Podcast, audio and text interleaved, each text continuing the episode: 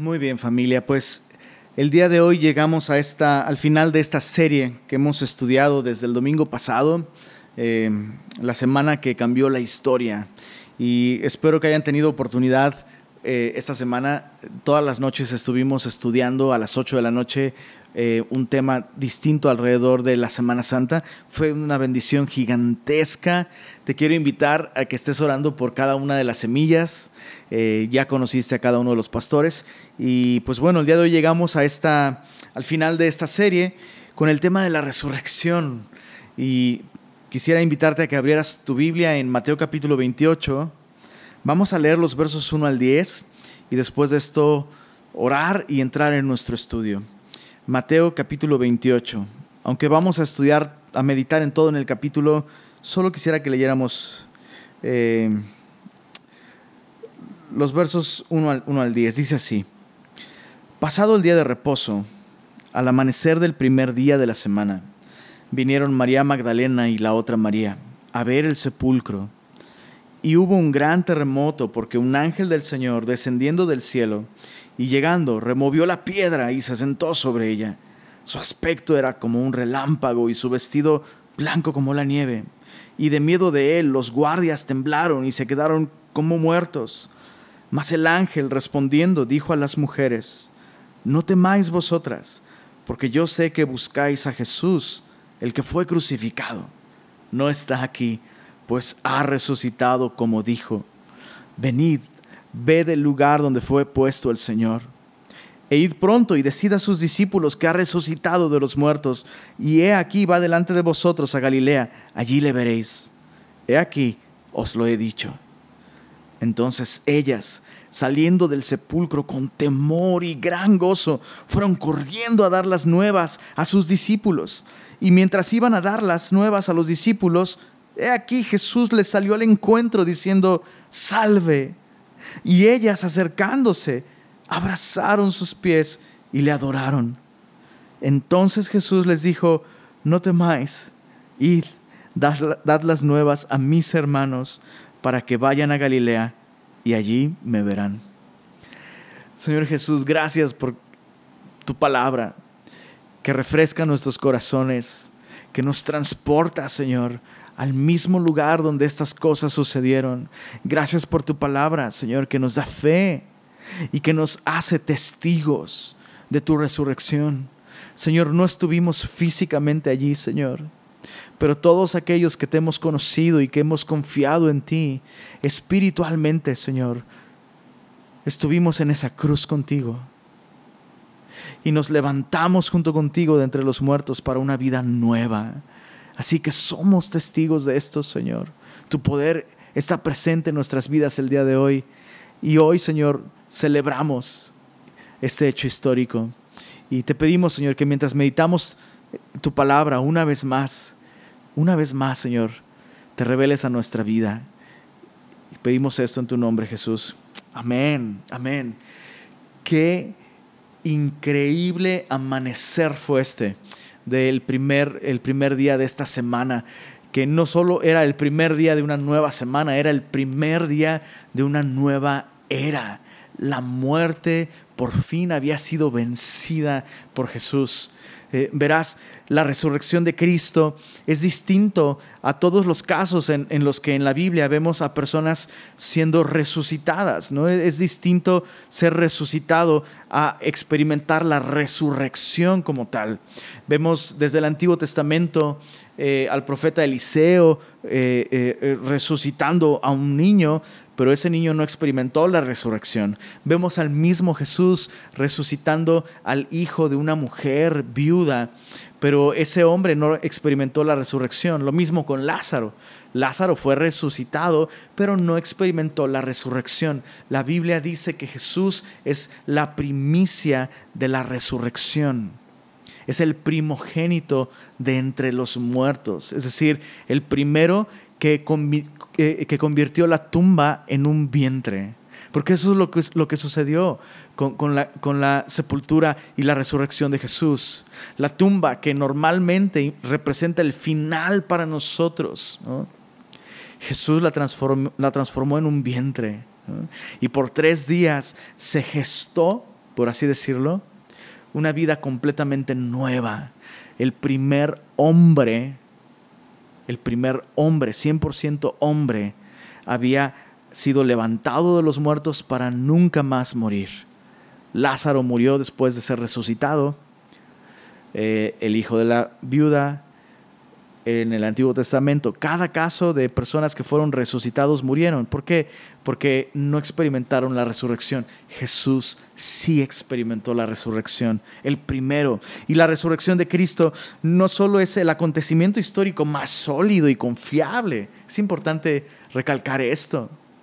Eh, las credenciales históricas de la resurrección de Cristo son tan altas que si no creyéramos en la resurrección de Cristo en bases históricas, no creeríamos en ningún otro evento histórico.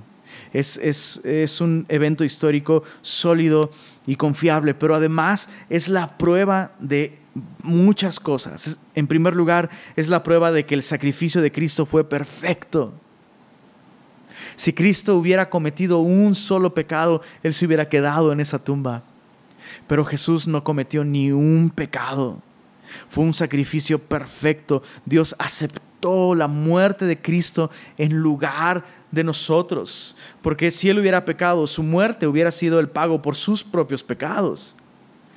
Pero el hecho de que Él resucitó significa que la muerte que Él sufrió en verdad fue eh, eh, en lugar de nosotros, fue por todos nosotros. Lo segundo que prueba la resurrección es que Cristo es el Hijo de Dios. Verdaderamente Cristo es el Señor. Cristo es Dios hecho carne que habitó entre nosotros. Lo tercero que, que, eh, prueba la resurrección de Cristo es que la muerte y el sufrimiento no tienen la última palabra. Puedes imaginar a estos discípulos y aún a Cristo mismo. La Biblia lo describe como un varón de dolores experimentado en quebranto toda su vida fue expuesto a privaciones, a humillación, a sufrimiento, a pobreza. La Biblia lo dice. Y el final de su vida fue terrible, lleno de vergüenza, de dolor, de sufrimiento y de muerte, separado de Dios. Y ahora piensa en los discípulos durante todos estos días llorando y de luto, lamentando la muerte de su Salvador pero la muerte y el sufrimiento no tienen la última palabra. La muerte no es el punto final para aquellos que hemos confiado en Cristo, porque no fue el punto final para Cristo tampoco. Y finalmente, hay muchas cosas que la, la resurrección de Cristo prueba, pero una última que me gustaría dejar delante de ti es esta, que la Biblia es verdad. todas las profecías que la Biblia hacía sobre Jesucristo, sobre su encarnación, sobre su vida, su ministerio, su muerte y su resurrección, tienen este sello eh, de, genuino. La Biblia es confiable. Ahora, los discípulos, eh, al comenzar el capítulo 28, no se encuentran en este estado de confianza y de celebración. Se encuentran atemorizados, escondidos por miedo de los judíos, de los sacerdotes, pero las mujeres no. Eh, y, así comienza nuestro, nuestro capítulo. Dice así, eh, en, el verso, verso 1 y 2, me gustaría leerlo, dice así, pasado el día de reposo, al amanecer del primer día de la semana, vinieron María Magdalena y la otra María a ver el sepulcro. Y me, llama la atención cómo eh, ellas van con esta expectativa, ¿no? Simplemente van a ver al, sepulcro. Realmente ellas no creían que iban a encontrarse con Jesús resucitado. En sus mentes, ellas van simplemente a ver un cadáver, a ver un sepulcro. lo increíble es que ellas de todos modos fueron. Eh, y, hay muchas lecciones que aprender de estas preciosas mujeres. Es increíble. Eh, hay un contraste que yo puedo ver muy marcado entre los discípulos, eh, los, los once, y estas mujeres. De entrada, solo uno de los discípulos estuvo al pie de la cruz y este fue Juan, el discípulo amado.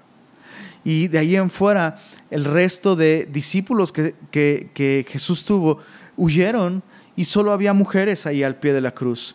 Fueron las últimas en irse del Gólgota y fueron las primeras en llegar a la tumba, no así los discípulos, los hombres. Y me llama mucho la atención esto porque em, no estoy diciendo que esto sea una cuestión de género, para nada, para nada, pero me llama la atención porque eh, este relato está siendo muy honesto. ¿A, qué me refiero? En ese tiempo las mujeres tenían una posición de muy poca estima en la sociedad, especialmente en la sociedad, en la sociedad judía. Eh, en los juicios judíos la mujer no tenía absolutamente ningún, ningún peso en su testimonio. Una mujer no podía testificar en un juicio. Eh, por eso es que llama mucho la atención que los evangelistas relatan no maquillando la historia, ¿no? Si esto fuera un invento, pues los discípulos contarían este invento de modo que ellos fueran vistos como grandes héroes de la fe. Pero no es así. Entonces, el hecho de que las mujeres fueran las primeras en ver a Jesús resucitado solo revela que el relato bíblico es genuino, es honesto. Los discípulos estaban relatando, los evangelistas relataron las cosas tal como, sucedió tal como sucedieron. Pero, pero me, encanta, me encanta la devoción de estas mujeres. Tan pronto amaneció, fueron al sepulcro. Ellas no, no, no, dejaron eso para después. O sea, tuvieron que esperar eh, muy probablemente eh, al, llevar a Jesús a, la tumba. Bueno, la Biblia nos dice que eh, José de Arimatea, y, algunas mujeres eh, ayudaron a, envolver a Jesús y llevaban especias aromáticas y, demás, pero eh, tú recuerdas que tuvieron que bajar, er, bajar a Jesús de la cruz porque ya eh, iba a caer el Shabbat, ¿no? el día de reposo. Y entonces tuvieron que apresuradamente llevarlo a la tumba de José de Arimatea y seguramente les cayó la noche, no les dio tiempo de terminar todo este proceso, eh, les faltaba eh, aplicarle ungüentos a Jesús y tuvieron que dejar el proceso eh, a, medio terminar. Y los evangelios nos dicen que los sacerdotes mandaron traer una guardia romana que constaría de entre 10 a 16 soldados y pues volcaron esta piedra en el sepulcro, que sería una piedra gigantesca, por seguridad eh, tenías que poner en esos sepulcros pues piedras bastante grandes para que no hubiera vandalismo y, no profanaran eh, e, esos lugares. Pero entonces eh, las mujeres esperan este, este, que pase este día de reposo y de inmediato van a la tumba. Marcos 16.1 nos dice que de hecho iban preparadas con el ungüento para terminar este proceso. Y lo que me asombra de esto es que fueron a pesar de la piedra, fueron a pesar de los soldados, porque ellas amaban a Jesús. Y, y veo esto en contraste con, con, los discípulos, ¿no? A estas mujeres las veo como un ejemplo de fe perseverante. La fe perseverante es tan provechosa. Insisto, estas mujeres fueron, pese a todos los peros que pudiéramos ponerle, ¿para qué ir si Jesús ya está muerto? Ellas fueron. ¿Para qué ir si de por sí hay una piedra? ¿Quién la va a mover? Ellas fueron. ¿Para qué ir si hasta tal vez estamos arriesgando nuestras vidas porque esos soldados están ahí? Pero aún así fueron. Y es, este es un ejemplo de cómo la fe perseverante es tan provechosa. Entonces, ellas, su fe les alcanzaba para creer que Jesús era digno. Y nosotros que sabemos que Jesús resucitó, ¿Cuánto más?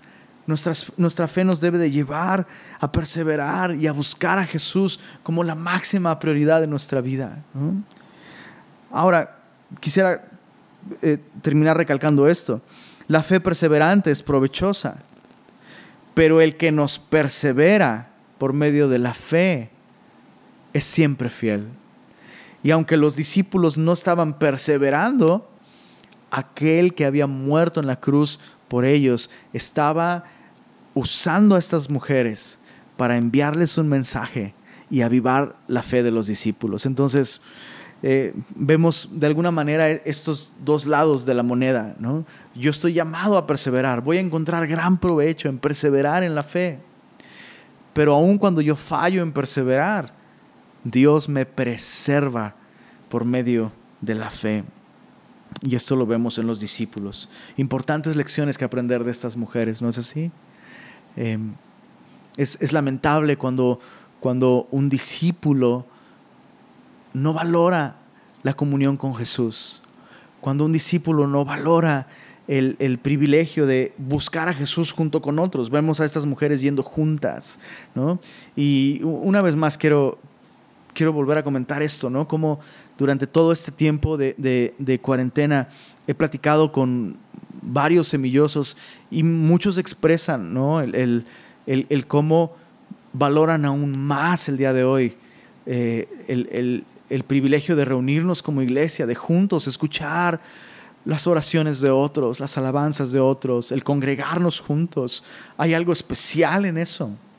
Otros me han comentado eh, sabes, eh, eh, esto me ha hecho pensar en aquellos que viven en lugares donde hay persecución y, el Estado no les permite reunirse como nosotros tenemos esa libertad, ¿no? Pero, pero pienso,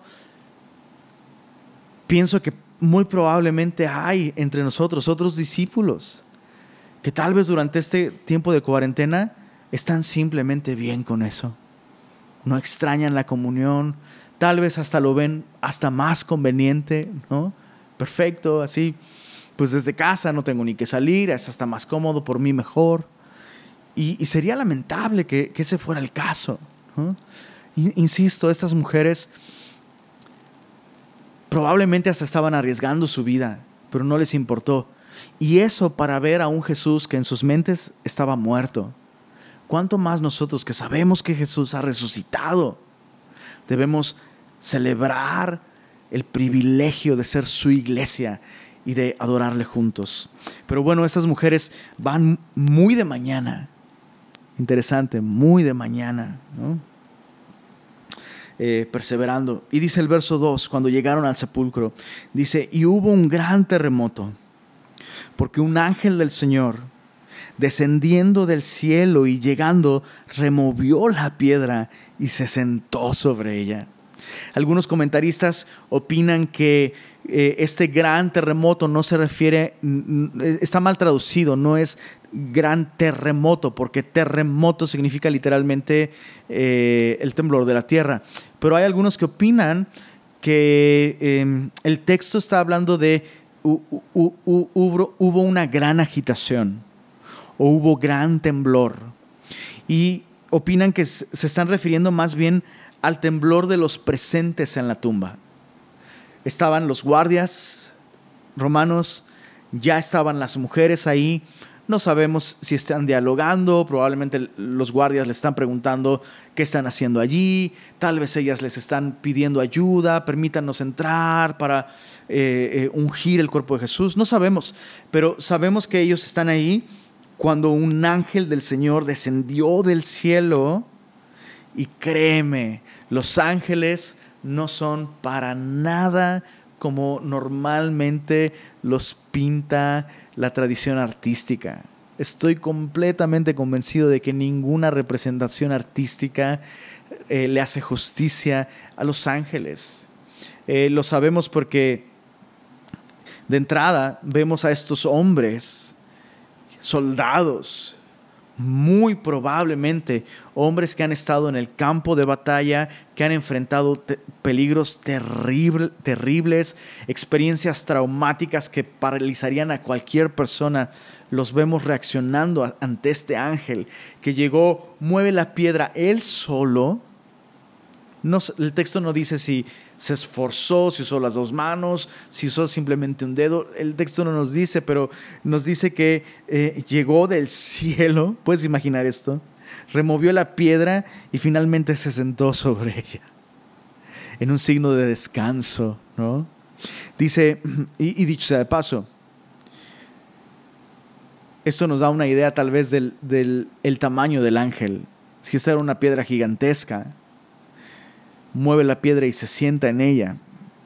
Imagínate el, tamaño de este ángel. Dice el verso 3, su aspecto era como un relámpago. Puedes imaginar eh, el rostro de una persona como si fuese la electricidad de un relámpago. Bueno, eso es lo que está escribiendo aquí. Dice su vestido blanco como la nieve.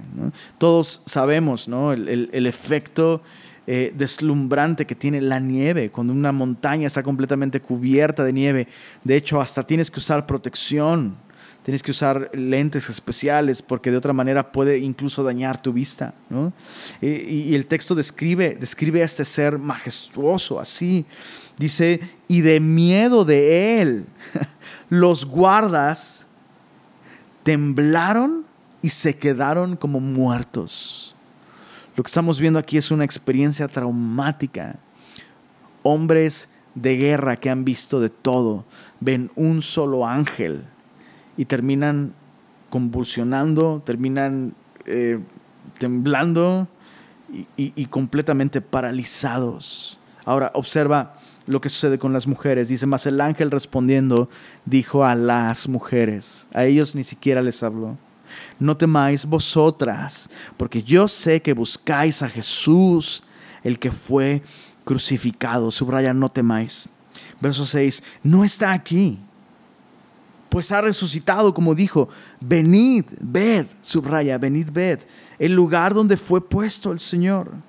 E id pronto y decid, subraya, id pronto y decid a sus discípulos que ha resucitado de los muertos. Y he aquí, va delante de vosotros a Galilea, allí le veréis. He aquí, os lo he dicho. El ángel aclara que él ya cumplió con su, con su parte de la misión, ahora ellas tienen que cumplir la suya.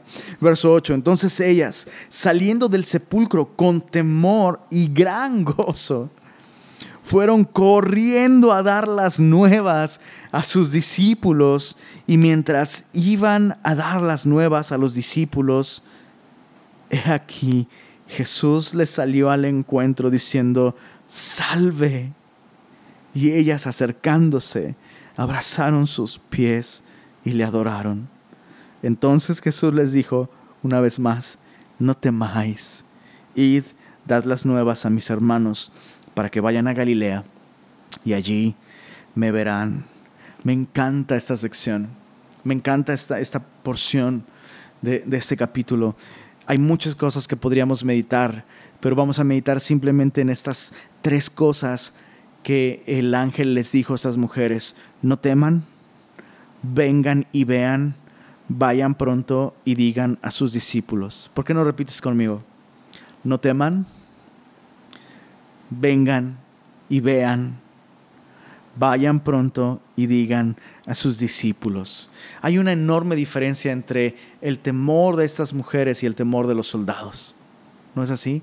El temor, el temor de estos soldados les dejó paralizados, completamente aterrados, inmóviles, casi muertos. El temor de estas mujeres las llenó de gozo y movilizó sus pies para ir y llevar las buenas noticias. Y esa es la clase de temor que nosotros debemos tener ¿Recuerdas la canción que cantábamos al principio? Viste tú cuando Él resucitó. Hay veces que al pensarlo tiemblo. Eso es exactamente lo que tendría que pasar con nosotros. La resurrección de Jesús es algo que debiera realmente, si lo creemos, si estamos entendiendo lo que implica que Jesús se levantó de los muertos, todo ha cambiado para siempre para siempre. Es, ese temblor de, eh, emoción, de, de, miedo, sí, pero de este miedo mezclado con alegría. Y me llama la atención cómo la primera mención del temor en la Biblia es un resultado de la caída del hombre. Y la primera mención del temor en la Biblia, después de que Adán peca, es temor hacia con Dios un temor que lo lleva a ocultarse de Dios, a esconderse de Dios. Es un temor irracional. Sabes, Dios no nos creó para que tuviéramos miedo de Él y para que viviéramos escondiéndonos de Él. Y en cierto sentido, todo, alejamiento de Dios siempre es un resultado del temor, de ese temor propio del pecador. No es un temor bueno, no es un temor sano, es un temor irracional. Y el mensaje para estas mujeres es, no teman, no teman. Me, gusta lo que dice el ángel, no teman ustedes, porque yo sé que buscan a Jesús, el que fue crucificado. Sabes, es, esta es la mejor solución para el temor, buscar a Jesús. Buscar a Jesús. Es ante su presencia que todo temor irracional, todo temor eh, malo se va de nuestras vidas. ¿Qué tipo de temor te está guiando a ti el día de hoy? Eh, en la semana eh, el pastor Raúl explicaba esto, justo el, el viernes pasado. El pastor Raúl explicó que aquello a lo que Jesús le, tenía más miedo no era al sufrimiento físico, a los azotes, a la crucifixión, a la agonía, a la asfixia. A lo que más le tenía miedo Jesús era a quedar separado de su Padre Celestial. Ese es un temor correcto, ese es un verdadero motivo de temor. ¿Qué tipo de temor te está moviendo a ti? ¿Nos mueve el, temor de, de vivir separados de Dios, de estar lejos de Él, lejos de su presencia, de no escuchar su voz? Ese debería ser el temor de los discípulos. Pero para cualquier otro temor, Dios te dice el día de hoy, no temas. Yo sé que buscas a Jesús. Esa es una, una promesa, de alguna manera, para aquellos que buscan a Jesús. Eh, lo segundo que estos hombres Em, eh, perdón, que este ángel le dice a, las mujeres es, vengan y vean. Y sabes, esa es una invitación que Jesús hizo todo el tiempo, ¿no? Jesús nos invitaba todo el tiempo a venir a Él. En sus mensajes todo el tiempo extendía invitaciones a la gente para venir a Él, pero ahora esta invitación no es a todos, es específicamente a los discípulos, a estas mujeres. La, invitación es a que vean, vengan y vean la tumba vacía. Ahora, me, me llama la atención cómo esto explica de un modo perfecto por qué tenía que bajar un ángel a remover esa piedra. No pensemos ni por un momento que Jesús necesitaba que un ángel moviera esa piedra. O sea, ¿te imaginas a Jesús resucitado? O sea, venció a la muerte y no puede mover una piedra. ¡Ey! Ya resucité, alguien allá afuera, ábrame. Es ridículo. Eh, vemos por los otros relatos de los evangelios que Jesús de hecho podía entrar a lugares donde las puertas estaban cerradas. Así que el ángel no movió la piedra por Jesús, la movió por ellas. Y una vez más, una vez más, quiero recalcar esto. No hay absolutamente nada que pueda apartarnos de Jesús si le buscamos. Quiero, quiero, quiero recalcar esto. Estas mujeres fueron con la esperanza de ver a un Jesús muerto, pero fueron. Y Dios quitó todos los obstáculos para que ellos ellas pudieran tener un encuentro con la resurrección de Cristo. Eso es lo que Dios quiere con nosotros y eso es lo que Dios nos está diciendo el día de hoy. Tú como discípulo, tú que ya creíste en Jesús, ven y ve.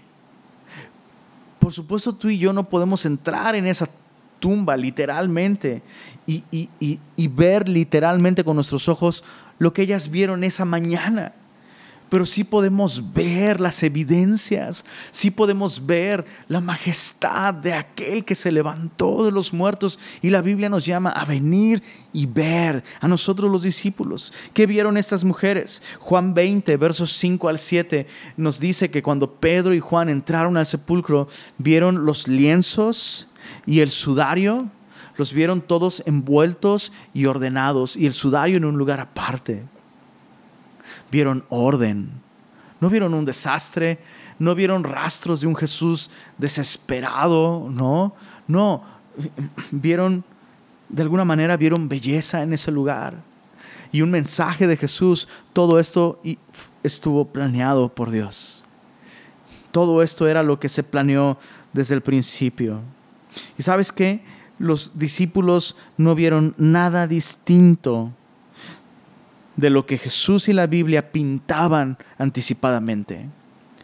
Jesús habló de esto muchas veces y el Antiguo, el Antiguo Testamento prometía esto muchísimas veces. El Mesías iba a sufrir en una cruz por nuestros pecados e iba a resucitar al tercer día. Hay salmos que hablan de esto, Isaías 53 habla de esto. Entonces, no sé si tiene sentido para ti lo que, lo que estoy diciendo, pero tú y yo podemos ver lo que, lo que ellas vieron fue simplemente el cumplimiento de algo que Dios nos mostró en su palabra desde que tenemos la palabra de Dios. Así que en, en ese sentido no, no estamos desprovistos de evidencias. No estamos desprovistos de evidencias. ¿Has visto tú ¿Has tomado tiempo para meditar en esa tumba vacía y todo lo que eso implica? Dios mío, e-, esa tumba vacía es capaz de llenar el corazón más vacío, llenarlo de esperanza, llenarlo de seguridad, llenarlo de perdón, llenarlo de gozo, llenarlo de paz, llenarlo de consuelo. Esa tumba vacía significa que somos perdonados si confiamos en Jesús. Esa tumba vacía significa que vamos a resucitar junto con Jesús. Algún día seremos arrebatados y nos reencontraremos con aquellos que han partido y que han confiado en el Señor. Qué gloriosa esperanza. Lo tercero que, es, que el ángel le dice a las mujeres, vayan pronto y díganselo a los discípulos. ¿Y notaste cuántas veces se menciona que este mensaje tiene que dársele a los discípulos? Mira, en el verso, en el verso 7, id pronto y decid a, los, a sus discípulos que ha resucitado de los muertos. En el verso 8 dice, salieron del sepulcro con temor y gran gozo, fueron corriendo a dar las nuevas a sus discípulos, la segunda vez. Y luego dice, y mientras iban a dar las nuevas a los discípulos, tercera vez, Luego en el verso 10, Jesús les dijo, no temáis y dar las nuevas a mis hermanos, hablando de los discípulos. ¿Por qué no les llama discípulos? ¿Dejaron de ser discípulos? No. Pero ahora por el sacrificio de Cristo ellos podían ser adoptados como hijos de Dios y ahora eh, Jesús es nuestro hermano mayor. No solo es nuestro Salvador, no solo es nuestro sacerdote, no solo es nuestro rey, es nuestro hermano mayor. Nos ha adoptado para Dios su Padre. Pero notaste cómo los discípulos son los que más necesitaban escuchar la buena nueva. Y eso no ha cambiado. Eso no solo es para ellos. Esto es una realidad para nosotros el día de hoy. Nosotros necesitamos escuchar esta buena noticia de la resurrección de Jesús. ¿Por qué? Quiero decir esto con mucho cuidado y espero que lo escuches con mucha atención no fue la resurrección de Jesús por sí sola la que cambió el mundo, sino discípulos transformados por esta resurrección. Voy a decirlo de nuevo. No fue la resurrección de Jesús por sí sola la que cambió al mundo. El mundo no creyó este mensaje, sino los discípulos transformados por esta resurrección fueron los que fueron usados por Dios para transformar el mundo. Y por eso pienso que el día de hoy, como cristianos, hemos perdido tanta efectividad. Por eso, eh, ¿sabes? No puedo generalizar, pero creo que muchos cristianos viven entre la crucifixión y la resurrección. ¿Han creído en Jesús? Sí. ¿Han creído que murió por sus pecados? Sí. Pero están ocultos, escondidos, tienen miedo de hablar, no tienen valor, ni gozo, ni, ni, un compromiso, un deseo, un fuego por compartir esta buena noticia de la resurrección, porque es como si ellos mismos creyeran que Jesús se quedó en una cruz, clavado allí. Necesitamos una experiencia con el Cristo resucitado. Y no estoy hablando de algo místico, estoy hablando de algo práctico. Necesitamos recordarnos unos a otros que Jesús resucitó y que Jesús va a volver, va a volver por nosotros. Entonces piensa en esto, cómo los discípulos, cómo cambiaron, cambiaron cuando conocieron a Jesús, sí, pero cambiaron drásticamente ellos y cambiaron a su mundo cuando tuvieron un encuentro con el Cristo resucitado. El, cambio no se compara. Y nosotros necesitamos esto. La iglesia, los discípulos del primer siglo sobrevivieron a persecución terrible y feroz porque creían esto por sobre todas las cosas, que Jesús había vencido a la muerte y que Jesús podía darles vida eterna. Nosotros necesitamos esto el día de hoy. Necesitamos recordar que el poder de la resurrección un día nos va a levantar de los muertos, pero el día de hoy puede darnos una novedad de vida. Otra cosa que aprendemos en, este capítulo es que eh, notaste que cuando las mujeres salieron corriendo a dar la nueva a sus discípulos, Jesús les salió al encuentro. Eso es lo que sucede cuando perseveramos como creyentes en tener comunión unos con otros, en recordarnos la palabra de Dios. O sea, está increíble que nos reunamos a jugar, que nos reunamos a echar la carnita asada, todo eso está increíble. Pero eso no es lo que nos hace iglesia. Y no le llamemos a eso coinonía. Eso no es coinonía, eso es comer juntos, listo. La coinonía del, del discípulo consiste en perseverar en la comunión unos con otros teniendo a Jesús en el centro. Recordarnos las palabras de Dios. Llevarnos unos a otros a poner nuestra mirada en Cristo. Recordar estas buenas noticias.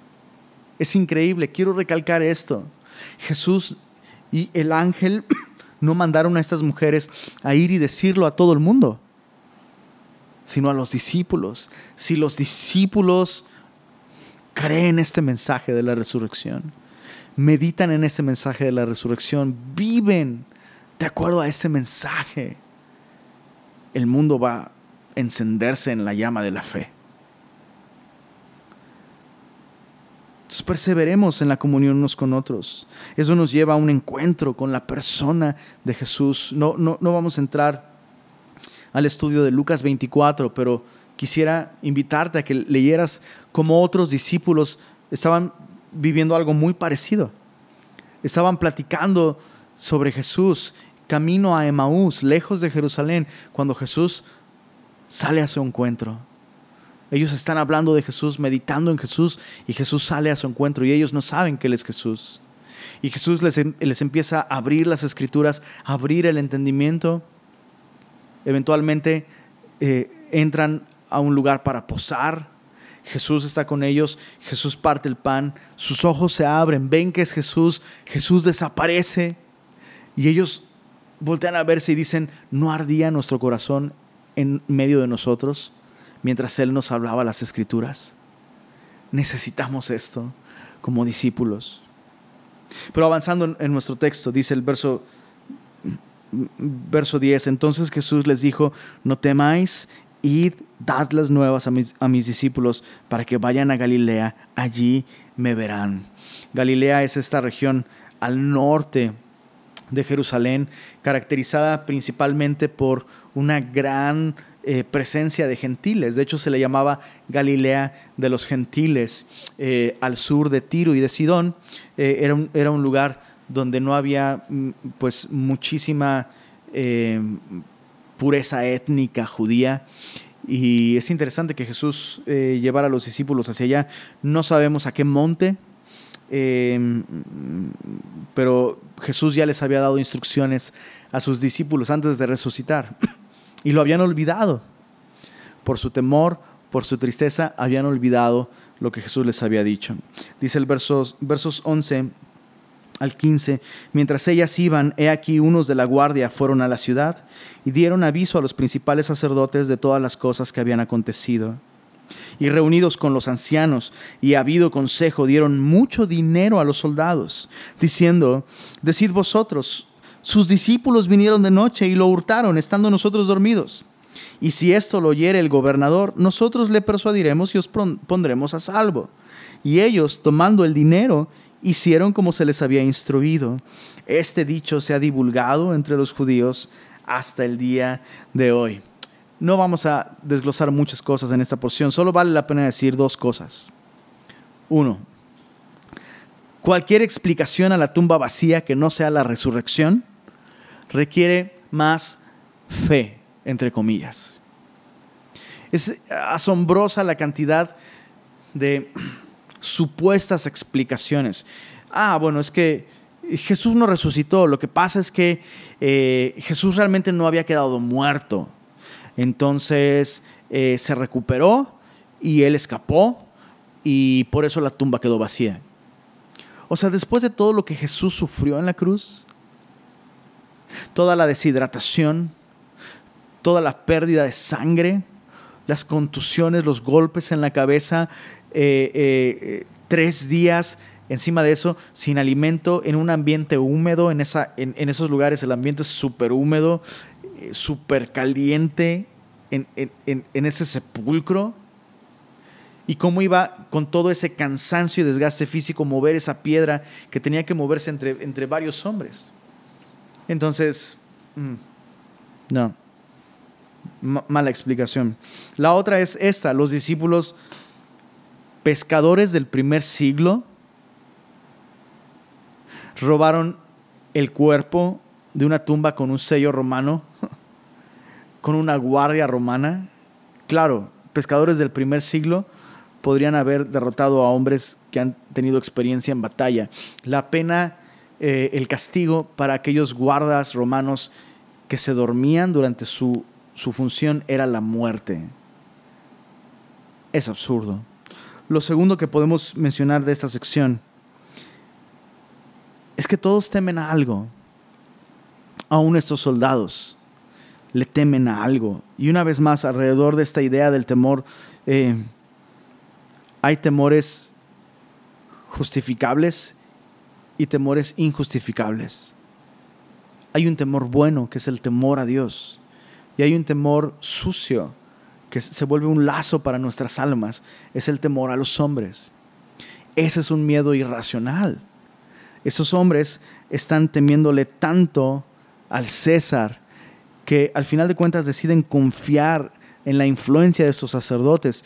Y una vez más el dinero se vuelve un factor importante aquí también. Debió ser una suma estratosférica para que esos hombres aceptaran ese trato y me recuerda un poco a Judas. Em, el amor al, dinero es la raíz de todos los males. Es eh, peligroso poner nuestra confianza en el dinero. Estos hombres temen, temen a, a un hombre, pero deciden confiar en otros hombres y confiar en el dinero. Mala idea. Mala idea. Dice el verso 16 al 20. Pero los once discípulos se fueron a Galilea, al monte donde Jesús les había ordenado. Y cuando le vieron, le adoraron. ¿Puedes imaginar esta escena? ¿Puedes imaginar ver a Jesús? Ahora recuerda esto, un día tú y yo vamos a verle. Y la respuesta apropiada y adecuada es adorarle. Ellos están viendo a un Jesús que ya resucitó su cuerpo ya tiene, eh, ya, tiene capacidades diferentes a, las de nuestro cuerpo pero Jesús aún no ha sido glorificado. Entonces, no están viendo a Jesús en toda su gloria. Están viendo a Jesús resucitado. Y dice, pero algunos dudaban. Y una vez más quiero recalcar, cómo los, los discípulos de ninguna manera estaban sugestionados, predispuestos. Algunos dicen, bueno, es que ellos tenían tantos deseos y anhelos de que fuera verdad que Jesús resucitó, que estaban predispuestos de tal manera que alucinaron que vieron a Jesús. Pero eso no es posible. La gente que tiene alucinaciones no está dudando de lo, de lo que ve. Estos hombres están dudando, están dudando. Y tenemos estos otros eh, eh, relatos en los otros evangelios, particularmente... Eh, me, viene a la mente este reproche que Jesús le hace a Tomás. Tomás no se encuentra con los discípulos la primera vez que Jesús se aparece a ellos en el aposento alto. ¿Dónde estaba? quién sabe, pero no llegó a esa reunión. Dicho sea de paso, no te pierdas las reuniones de la iglesia porque nunca sabes cuándo Jesús va a estar ahí haciendo algo espectacular. Jesús siempre está ahí, pero tú no sabes cuándo Él va a estar haciendo algo espectacular. Jesús llega a esa reunión de los discípulos, ellos ya escucharon las buenas noticias, el reporte de Pedro, Tomás no está, y cuando Tomás llega, le cuentan que Jesús estuvo entre ellos, Tomás dice, mientras no vea y no meta mis dedos en sus llagas y no palpe con mis manos su costado y no vea la herida ahí, yo no voy a creer. Y acto seguido Jesús se aparece de nuevo a los discípulos estando allí Tomás. Y Jesús le dice lo siguiente a Tomás, mira mis manos mira mi costado y mete tu mano en mi costado. Y sé un creyente y no un incrédulo. Fue un reproche, un reproche terrible. Y luego vino una bienaventuranza. Bienaventurados los que no vieron y creyeron.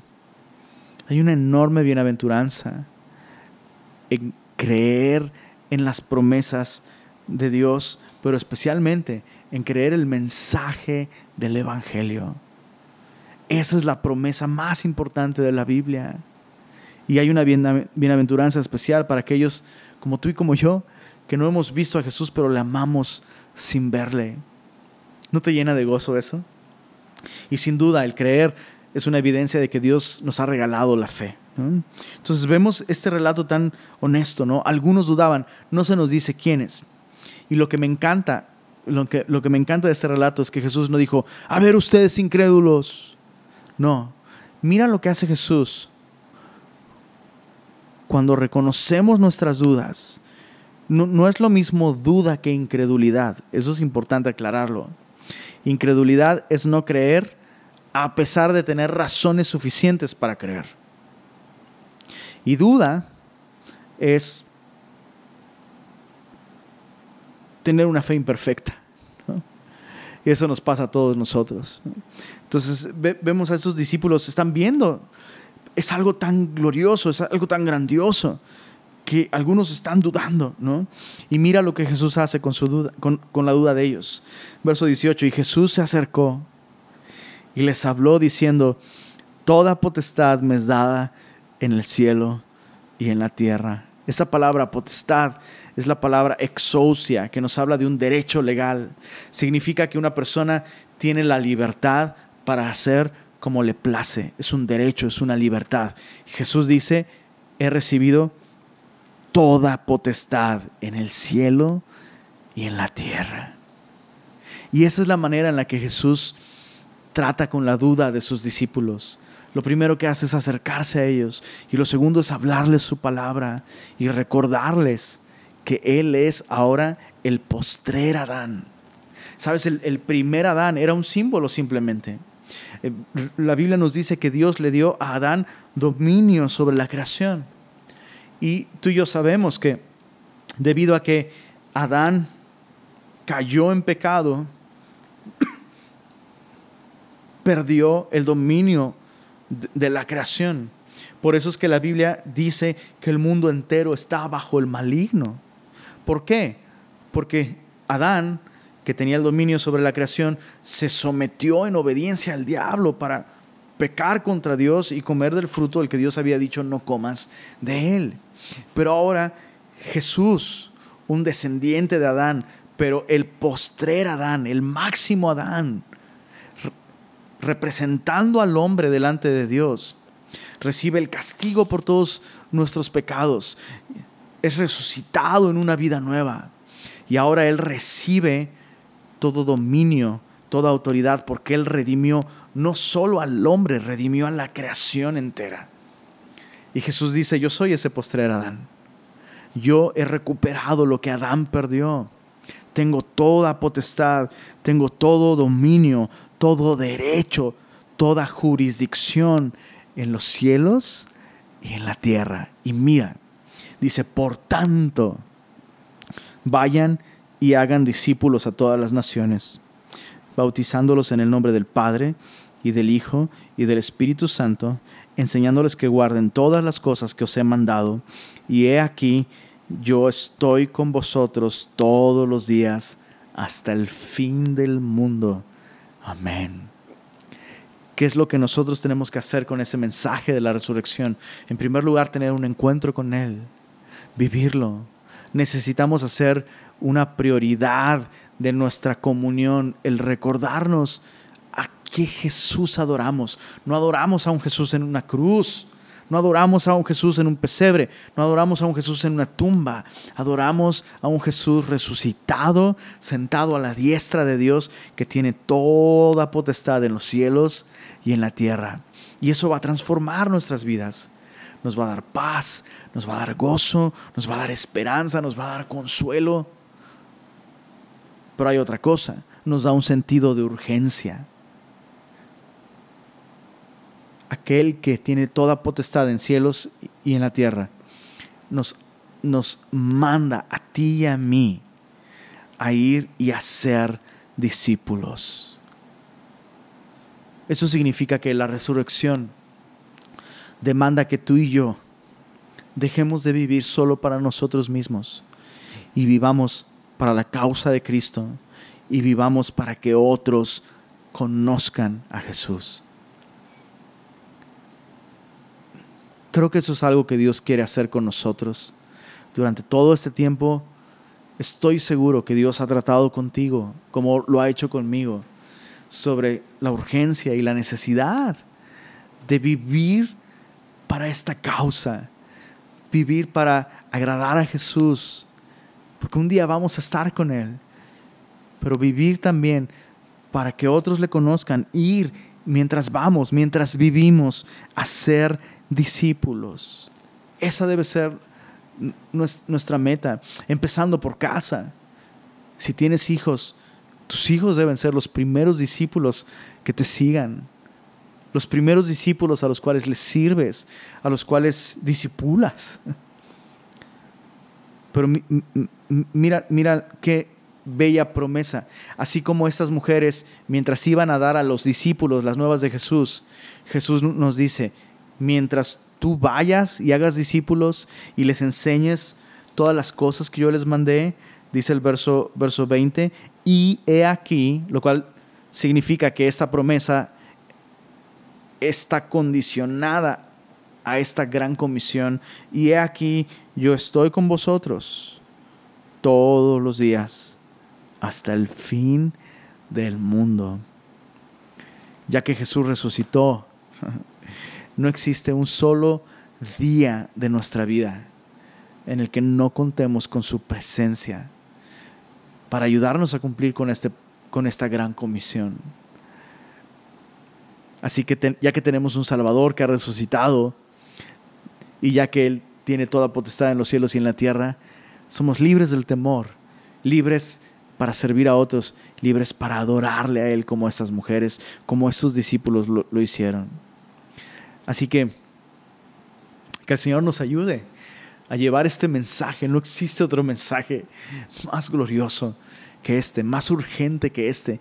Jesús venció a la muerte y le da vida eterna a todos aquellos que confían en Él y se arrepientan de sus pecados. ¿Por qué no oramos y le pedimos al Señor que nos dé de su Espíritu Santo para ser testigos suyos y, y que experimentemos el poder de su resurrección? Señor Jesús, gracias por este tiempo en tu palabra, por esta semana santa 2020 en la que nos has hablado diario, Señor, nos has abierto los ojos, nos has refrescado el corazón, pero el día de hoy, Señor, literalmente has encendido nuestros corazones con esperanza, con gozo, con alegría, Señor, porque sabemos que has vencido a la muerte. Y esto significa, Señor, que tu sacrificio fue acepto por el Padre, que tu palabra es verdad, toda ella, y que el sufrimiento y la muerte no son el punto final para nosotros. Señor, que esto transforme nuestra vida, así como esos discípulos, Señor, nunca volvieron a ser los mismos al saber que tú habías vencido a la muerte. Y te rogamos eso por nosotros, Señor, como iglesia. Revélate a nosotros, Señor. Queremos, así como esas mujeres, venir y ver, ver la resurrección, meditar en todo lo que significa el hecho de que tú resucitaste de los muertos y esta esperanza tan grande que tenemos de que un día tú nos darás también un cuerpo nuevo, resucitado, que nunca más va a sufrir, ni va a cansarse, ni va a envejecer, ni va a morir. Anhelamos ese día, Señor. Y mientras ese día llega, pedimos que nos des de tu Espíritu Santo y que nos permitas experimentar el poder de tu resurrección en nuestro caminar como creyentes. Derrama tu, tu poderoso Espíritu en nosotros, Señor. Y úsanos. Úsanos para llevar este mensaje a donde quiera que vayamos, Señor. Gracias, Señor. Gracias. Gracias por este día. Revelarte a nosotros y bendecirnos con tu palabra. Amén.